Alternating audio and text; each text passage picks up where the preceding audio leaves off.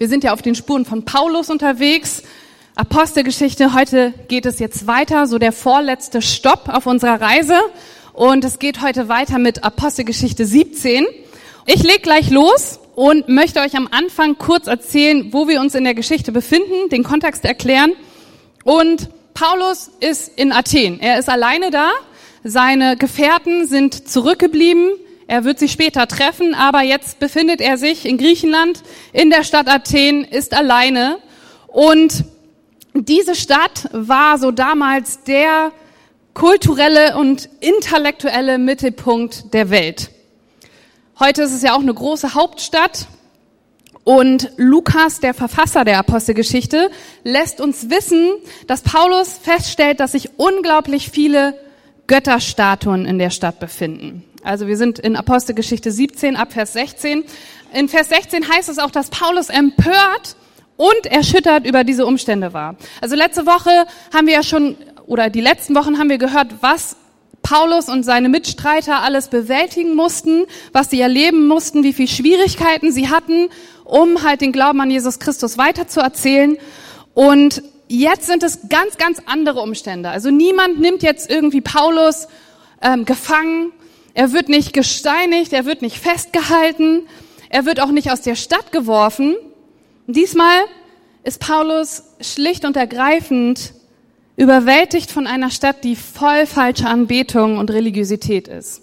Damit hat er es zu tun. Und jetzt könnte er frustriert aufgeben und anfangen, vielleicht die Menschen zu verurteilen und sagen, mit denen brauche ich gar nicht reden, das ist ja fürchterlich hier, ich gehe lieber weiter sondern er geht ziemlich geschickt mit dieser Herausforderung um. Und ich glaube, wir können heute Morgen einiges von ihm lernen, weil es einige Parallelen zu unserer Welt gibt, von der wir lernen können. Und ich möchte uns heute Morgen so ein bisschen was erklären und hoffe, dass ihr bereit seid dafür. Also, die Stadt war voll von diesen Götterstatuen, wie ich gerade schon gesagt habe. Über Athen hat man damals gesagt, dass es dort mehr Götterstatuen gab als in ganz Griechenland zusammen. Also das hat man so über diese Stadt gesagt. Und es war einfacher, einem Gott zu begegnen als einem Menschen. Also so schlimm war es dann. An jeder Ecke, wahrscheinlich irgendwo in jeden Winkeln eine Statue nach der anderen. Kein Wunder, dass Paulus geschockt darüber war. Und das ist gleich so mein erster Punkt heute Morgen. Und das ist die falsche Annahme, dass unser Glauben an Jesus Christus nur etwas für Menschen sind, die so eine innere Leere füllen müssen. Das glauben manche. So nach geistlicher Erfüllung suchen. So Menschen, die es vielleicht schwer im Leben hatten, unter Depressionen jetzt leiden und die brauchen ja jetzt natürlich einen Halt Sie brauchen Freude und Frieden. Die brauchen vielleicht den Glauben an Jesus Christus, denken manche. Oder vielleicht so Leute, die einsam sind. Und sie brauchen eben diesen Gott, diesen Gedanken so daran, da ist irgendein Wesen im Himmel, dieser Gott, der immer für einen da ist. Und so dieses innere Bedürfnis nach Gemeinschaft füllt. Und diese Leute brauchen Kirche oder Jesus. Habt ihr das schon mal gehört, dieses Argument? Ich habe das so oft gehört. Damit gehen manche Leute auch evangelisieren, sagen, hey, wenn du einsam bist, dann glaub an Jesus. Das mag zwar stimmen, das ist, es ist so, wenn du einsam bist, begegnet dir Jesus, aber es ist eben nicht nur für diese Leute. Das zeigt uns der Text hier. Der Text hier in Apostelgeschichte zeigt, dass das wahre Problem ein ganz anderes ist. Wollt ihr es wissen? Ja? Okay. Das wahre Problem ist die Anbetung von falschen Göttern. Götzendienst. Jetzt könnte man vielleicht sagen, okay, das gibt es heutzutage ja gar nicht mehr. Also ich habe jetzt äh, noch keinen gesehen bei mir in der Straße oder hier in der Stadt, der irgendwo eine Ziege opfert und irgendwie Weihrauch in gen Himmel schickt. Vielleicht gibt es das noch irgendwo im Dschungel, das mag ja sein, oder irgendwo im hintersten Nepal. Habt man vielleicht auch schon mal gehört oder gesehen irgendwo im tiefsten Hinterland, aber hier bei uns in Bremen gibt es das doch so nicht mehr, oder? Und ich habe euch mal ein Zitat von einem bekannten amerikanischen Pastor der damaligen Zeit mitgebracht, A.W. Tozer heißt er, und der hat geschrieben, Lasst uns die falsche Vorstellung abtun, dass Götzendienst nur darin besteht, vor sichtbaren Objekten der Anbetung niederzuknien und dass zivilisierte Völker, also wie wir, daher davon befreit sind. Die Essenz des Götzendienstes ist die Unterhaltung von Gedanken über Gott, die ihm unwürdig sind. Habt ihr das verstanden? Also wir leben in einer Welt heutzutage auch, die voller, voller Götterstatuen sind. Zum Beispiel, wie sieht es denn mit unserem Weserstadion aus? Der damalige Tempel in Athen, der steht immer noch da. Den kann man heute noch besichtigen. Sichtbar für alle, da war es laut, jeder konnte es sehen. Weserstadion, ich höre es, ich wohne in der Nähe. Vielleicht so ein Tempel für Gewinn, für Wettkampf, für Erfolg. Oder zum Beispiel unsere Universitäten, unsere Schulen, unsere Hochschulen. So ein Tempel für Bildung, Wissen, Karriere. Oder was mir jede Woche begegnet, wenn ich mit dem Straßenlichtteam unterwegs bin, die Bordelle, die an jeder Ecke zu finden sind. So ein Tempel für Lust, Macht, Sex, Gewalt. Versteht mich nicht falsch. Ich sag jetzt hier nicht, es ist falsch, ins Weserstadion zu, äh, zu gehen und Werder zu unterstützen. Tut das. Wir brauchen das. Amen. Keine Fans hier, okay. Bayern München, die brauchen das nicht. Wie viel wichtiger als Gott ist unserer Gesellschaft dann Erfolg oder Macht oder Sex oder Bildung oder Karriere? Wie viel wichtiger ist unserer Gesellschaft das, als Gott zu folgen und ihm zu dienen? Das sind unsere Tempel und unsere Götter. Und die Frage ist, Siehst du das? Erkennst du das? Paulus hat diese Götterstatuen identifiziert in Athen. Hast du das auch schon in deiner Stadt oder in deinem Leben? Oder wenn du siehst so, dass deine Nachbarn, deine Freunde, mit denen du täglich zu tun hast, deine Arbeitskollegen solchen Götzen hinterherrennen wie Macht, Erfolg, Karriere, Bildung. Erfüllt dich das irgendwie so mit einer tiefen Traurigkeit? Erschüttert dich das so wie Paulus, der in die Stadt kommt und sieht, die rennen Göttern hinterher, die tot sind, die sie ins Verderben stürzen? Oder denkst du so, naja, das ist doch normal in unserer heutigen Zeit, es ist doch nichts Falsches daran, Bildung zu haben oder Karriere machen zu wollen? So ist das Leben jetzt einfach mal. Also das Problem ist nicht, dass die Menschen nicht erfüllt sind, sondern dass sie etwas anderes mehr anbeten. Das sage ich, mehr anbeten oder überhaupt anbeten als Gott. Habt ihr den Punkt? Etwas anderes ist wichtiger als Gott. Unsere Stadt und die Herzen der Menschen in dieser Stadt sind überfüllt von Götterstatuen, ob sie nun so sichtbar sind oder versteckt sind. Was, was macht Paulus jetzt damit? Lernen wir mal von ihm. Er ist sehr erschüttert, wie es in dieser Stadt aussieht und wir lesen in Vers 17 und er begann mit den Leuten Gespräche zu führen. In der Synagoge redete er mit den Juden und mit denen, die sich zur jüdischen Gemeinde hielten, und auf dem Marktplatz unterhielt er sich Tag für Tag mit denen, die er dort antraf. Dabei kam es auch zu Diskussionen mit epikureischen und stoischen Philosophen. Da musste ich üben, als ich das jetzt äh, geübt habe. Paulus beginnt also den Leuten, die er dort antrifft, das Evangelium zu verkünden und mit ihnen Gespräche zu führen. Das Gespräche zu führen ist ein griechisches Wort, die Legeto, das heißt miteinander diskutieren. Merkt euch das mal. Miteinander Gedanken gut austauschen. Also nicht einfach nur so ist das, basta, Punkt, sondern Gedanken gut. Da ist was da worüber man diskutieren kann oder sogar miteinander streiten. Das bedeutet das Wort. Das hat Paulus hier gemacht. Mit wem? Mit diesen epikureischen und stoischen Philosophen. Wer waren die denn? Wer weiß das? Bitte nicht melden. Ich will's euch sagen. Also, die Epikureer, lasst mich euch erklären, das waren Schüler eines gewissen Epikur, da haben sie ihren Namen her. Und deren Lebensziel war es, Freude und Ausgeglichenheit zu erlangen. Die glaubten auch nicht an ein Leben nach dem Tod. Das war dann Ende Gelände. In unserer heutigen Zeit wären das so die Materialisten oder die Wissenschaftler. Habt ihr bestimmt auch schon mal so ein bisschen gehört, ne, was die so glauben. Die glauben, genau wie unsere Wissenschaftler heute, dass alles aus Atomen und Teilchen der Materie besteht und dass es kein Leben nach dem Tod gibt und nach dem Tod, wenn wir sterben, dann wird alles wieder zu diesen Teilchen, zu dieser Materie. Schon mal gehört? Schon mal gehört. Also kein Leben nach dem Tod, keine Seele, kein Geist, nur Materie und definitiv kein Gott. So jetzt die Stoiker auf der anderen Seite, Schüler von Zenon, habt ihr wahrscheinlich alle schon mal gehört, ähm, die haben ihren Namen nicht von diesem Zenon, sondern von ihrem Versammlungsort, wo sie waren, eben der Stoa. Und sie lehrten, dass so ein pantheistischer Gott die Seele des Kosmos ist. Die Menschen sollten also in Harmonie so mit der Natur leben und ihre eigene Unabhängigkeit erklären. Und das war so das komplette Gegenteil von dem, was die Epikureer geglaubt haben. Das wären so in unserer heutigen Zeit so ein bisschen so unsere New Age Verfechter. So, ne? Oder was man so in den Medien heutzutage gern mal so hört, was sehr populär ist. Ja, Gott ist doch in allem irgendwie überall und Gott, Buddha, ähm, wie sie alle heißen, ist austauschbar. Lass uns doch nicht streiten. Das ist doch alles das Gleiche, eine höhere Macht. Habt ihr das schon mal gehört? Ja, okay. Also gar nicht so anders als die Welt, die wir kennen und welche so, so Sachen, die, die wir, ähm, denen wir begegnen.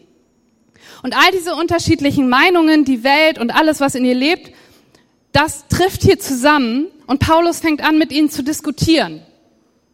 Er versucht, ihre jeweiligen Standpunkte, ihre jeweiligen Weltanschauungen zu verstehen und fängt an zu erklären, wie die Botschaft von Jesus Christus, also der christliche Glaube, ihre Vermutungen über das Leben herausfordert. Und lasst mich eins euch sagen, das ist mein nächster Punkt. Paulus hatte absolut überzeugende und wohldurchdachte Argumente für den christlichen Glauben. Das gibt es wirklich. Okay, viele denken nämlich, dass der Glaube an Gott, so dieser christliche Glaube irgendwie lächerlich ist. So, dieses Argument habe ich auch schon oft gehört. Das glaubst du, Kati? Dass Gott die Welt geschaffen hat in so und so vielen Tagen und was jetzt mit den Dinosauriern und also was ist jetzt hier mit Urknall und sowas alles? Habt ihr Habt ihr vielleicht auch schon mal gehört? Manchmal saß ich in der Schule und wollte gar nicht sagen, dass ich Christ bin, weil ich diese ganzen Argumentationen nicht auf mich einprasseln lassen wollte. Kennt ihr das? Seit habe ich hier jemanden, der das kennt. Und ähm, sie schütteln so den Kopf über unsere Einfältigkeit. Wie können wir das denn noch glauben? Wir sind doch zivilisierte Menschen. Warst du nicht in der Schule? Und sie glauben auch, dass der christliche Glaube überhaupt gar keine Antworten auf die schweren Fragen des Lebens hat oder wenn wir Antworten haben, dass sie absolut lächerlich sind. Kennt ihr das?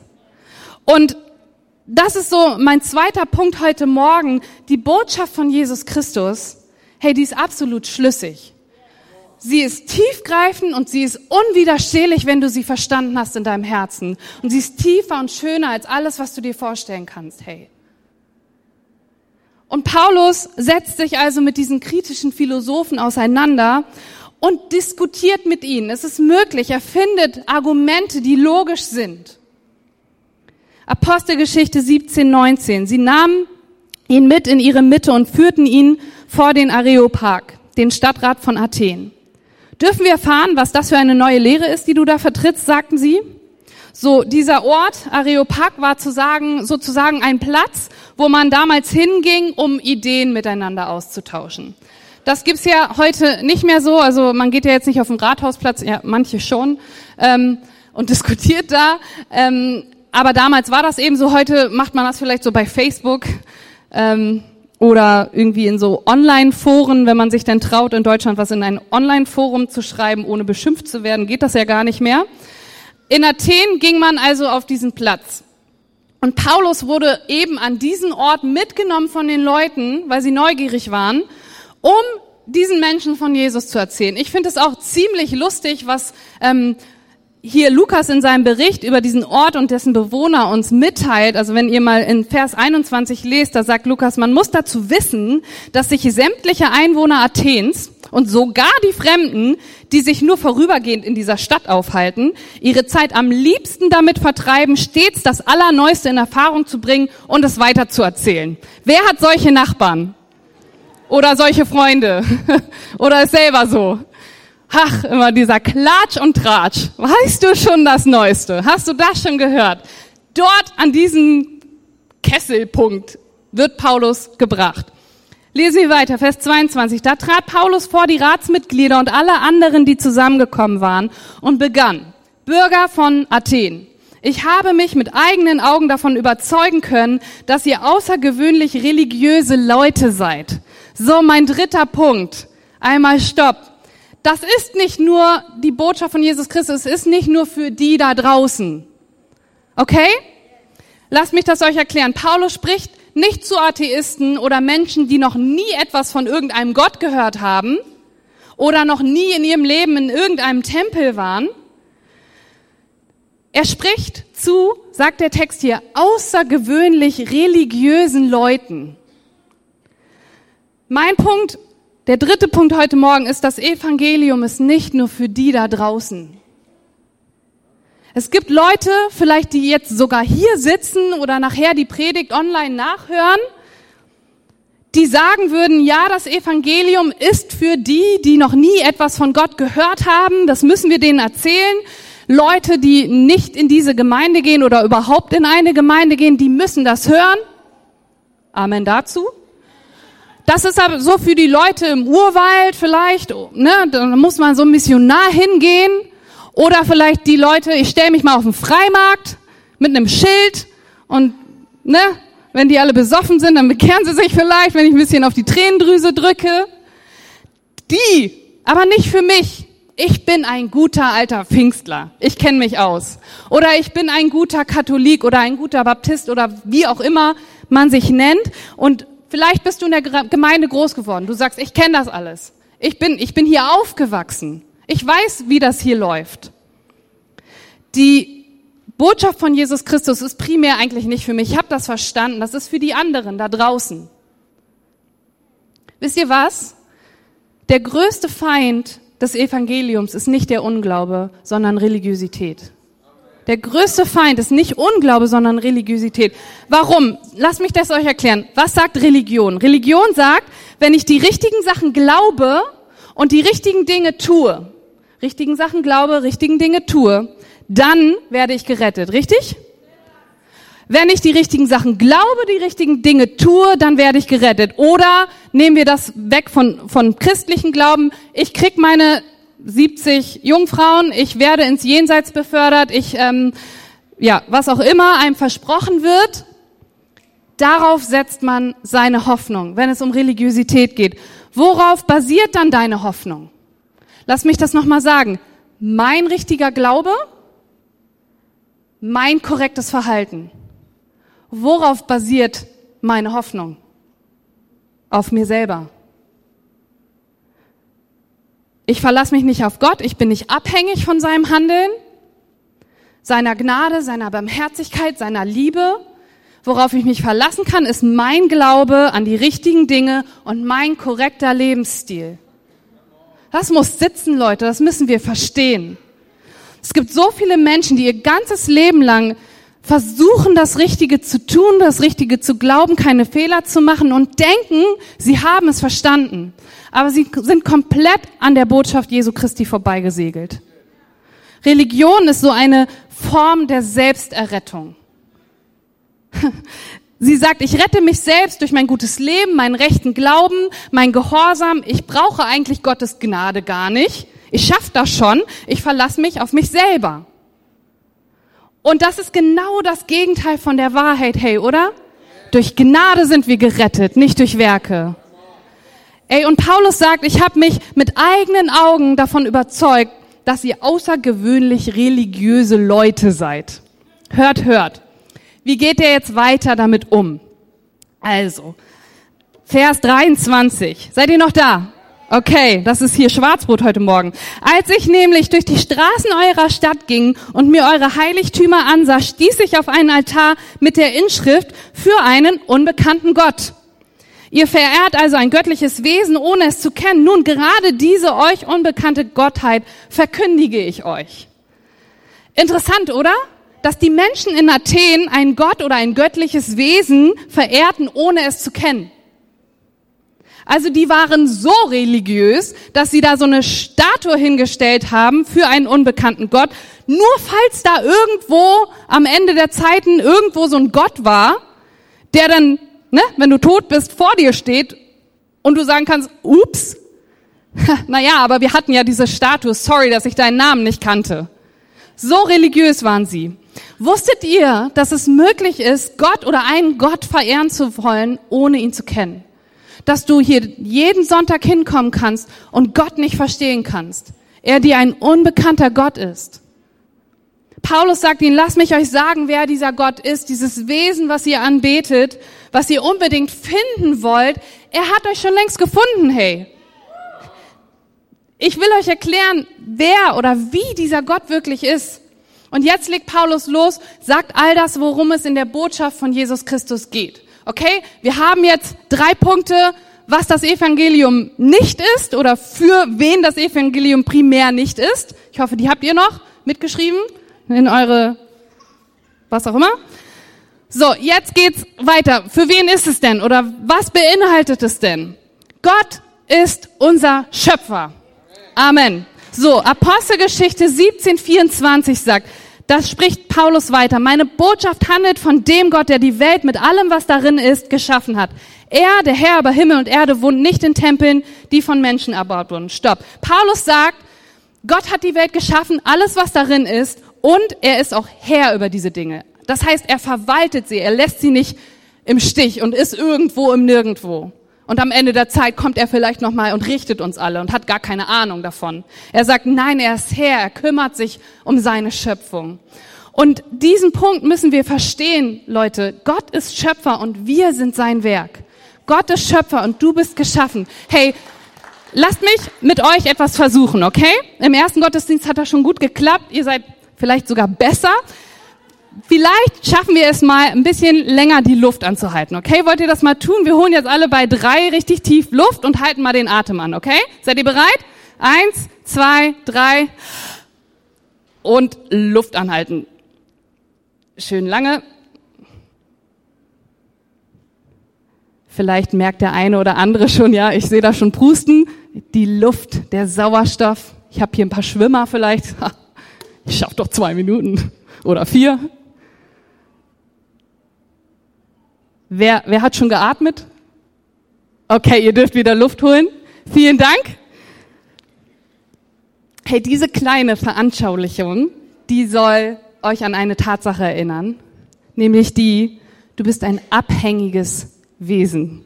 Falls du es noch nicht gewusst hast. Hey, wenn du keinen Sauerstoff kriegst, stirbst du.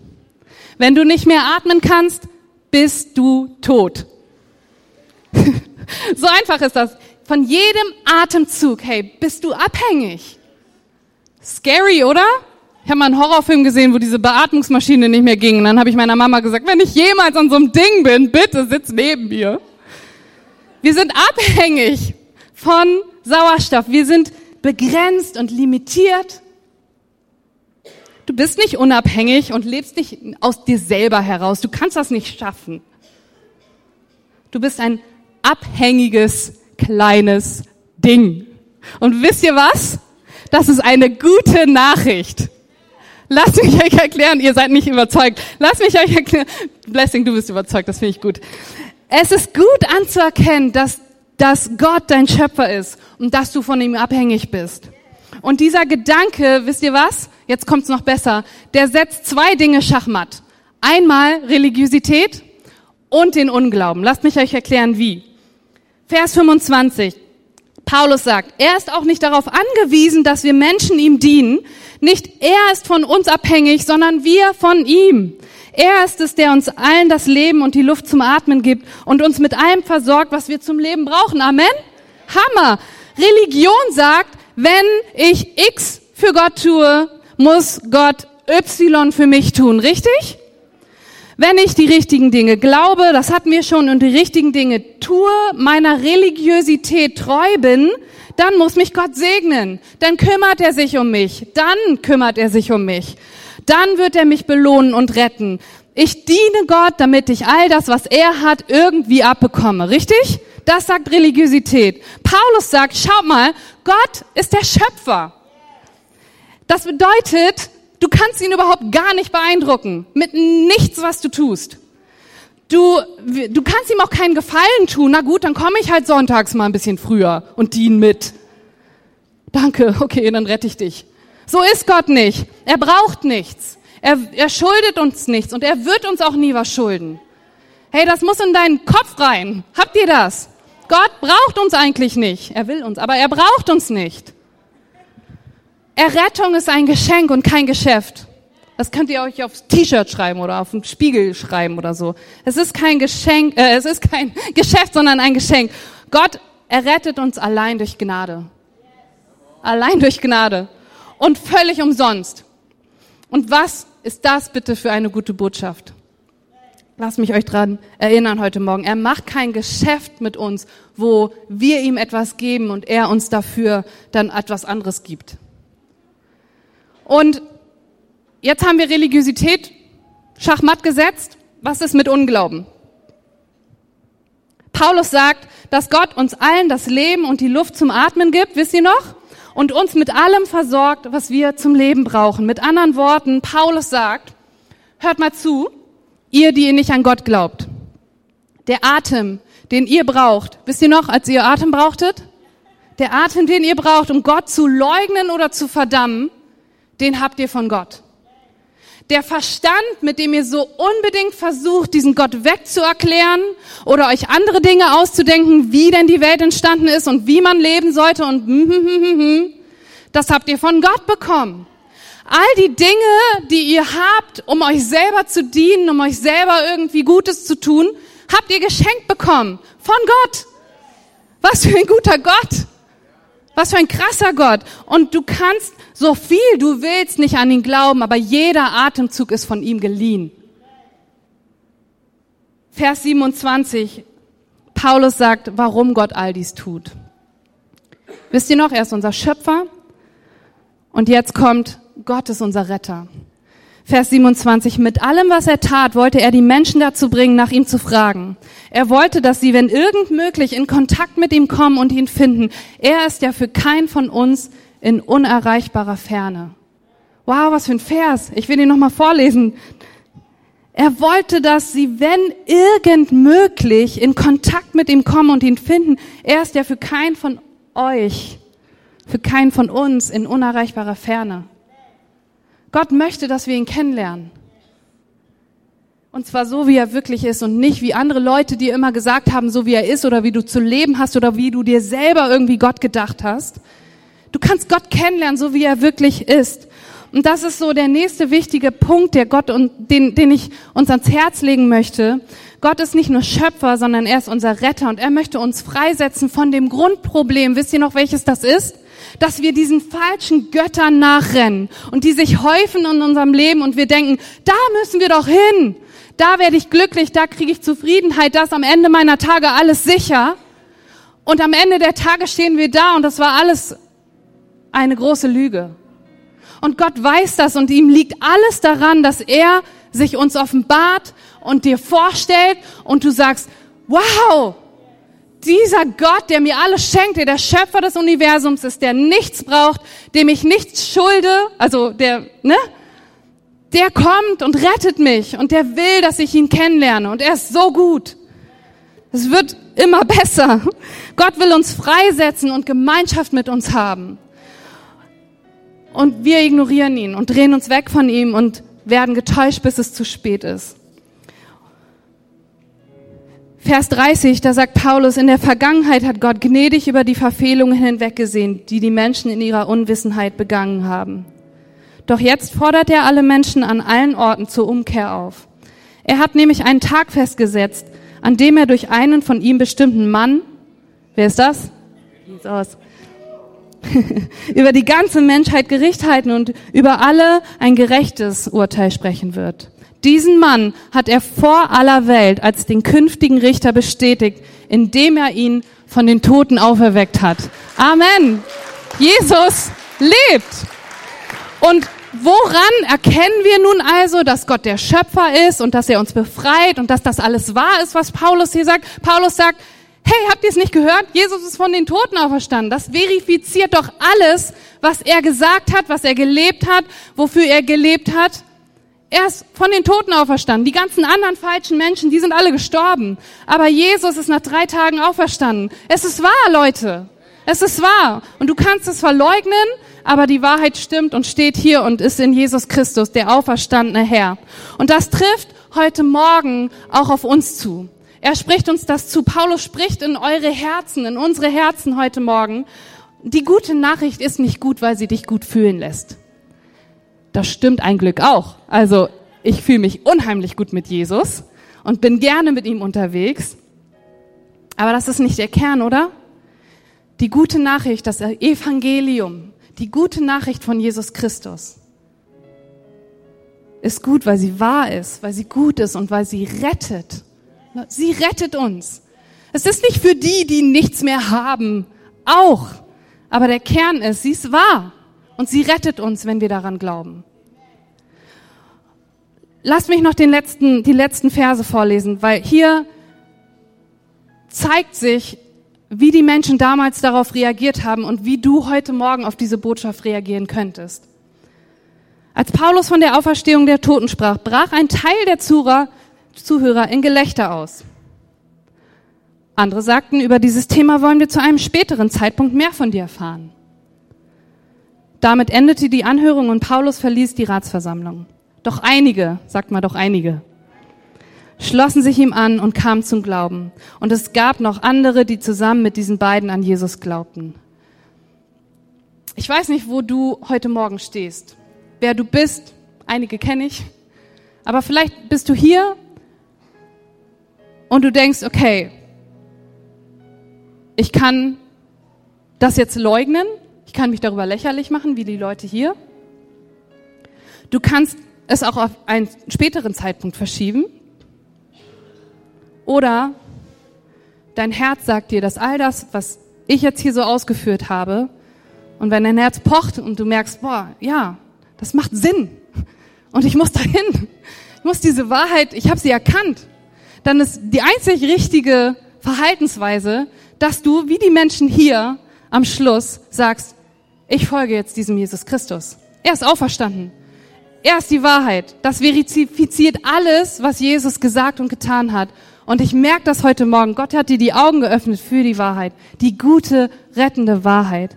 Und mein Wunsch ist es, dass du ihn kennenlernst. Dass du sagst, ich werde aktiv, so wie diese Menschen hier, die dann zu Paulus gesagt haben, okay, Erzähl mir mehr davon. Sie haben sich einer Gemeinde angeschlossen und alles über diesen Jesus rausgefunden, was es nur rauszufinden gibt. Und das machst du, indem du Zeit mit ihm verbringst und die Bibel zur Hand nimmst und dich einer guten Gemeinschaft, wie zum Beispiel dieser Kirche, anschließt.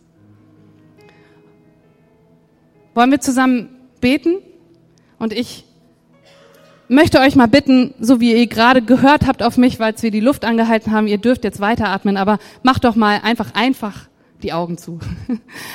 Und ich möchte fragen, die Frage in den Raum stellen, gibt es heute Morgen jemand hier, der von der Wahrheit überzeugt wurde und sagt, ich möchte ab jetzt diesem Jesus Christus folgen? Das macht alles Sinn, auf einmal macht alles Sinn und ich möchte ihm folgen. Möchte ich dich bitten, dass du mutig bist und mir einfach mal deine Hand zeigst.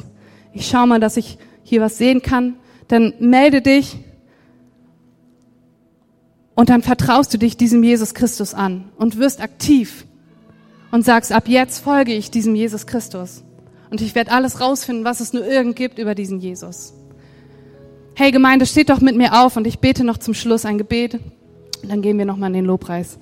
Herr Jesus Christus, ich danke dir, Herr, dass die Botschaft von dir, Herr, wahr ist, dass sie gut ist und dass sie uns rettet, Herr.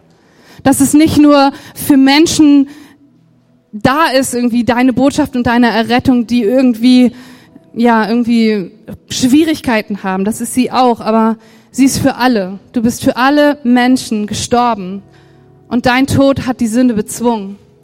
Jesus, und ich bitte dich, dass du uns aufstehen lässt, dass wir rausgehen und Salz und Licht sind in dieser Welt, dass wir anfangen, nicht Angst zu haben, mit Leuten zu diskutieren über den Glauben, sondern dass wir sie überzeugen mit deiner Hilfe, Heiliger Geist.